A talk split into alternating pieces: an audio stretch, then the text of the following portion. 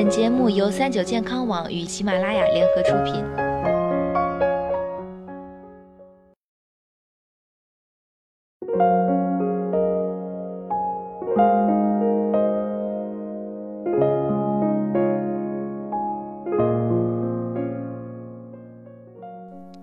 Hello，大家好，欢迎收听今天的健康养生小讲堂，我是主播探探。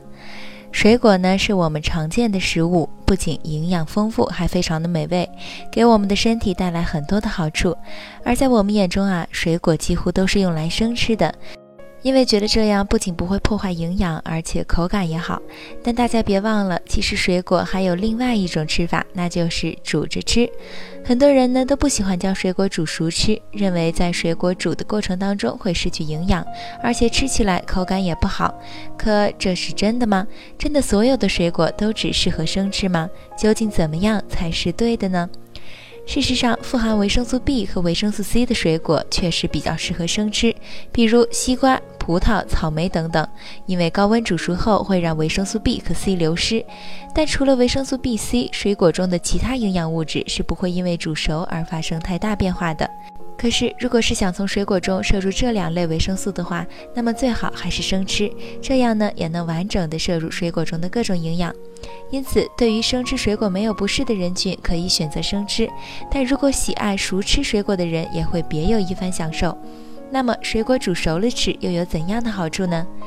首先，水果煮熟后会破坏一部分营养，但也能产生更多生水果没有的作用。煮熟的水果容易消化，很适合消化功能较弱的人群，比如老人和小孩儿。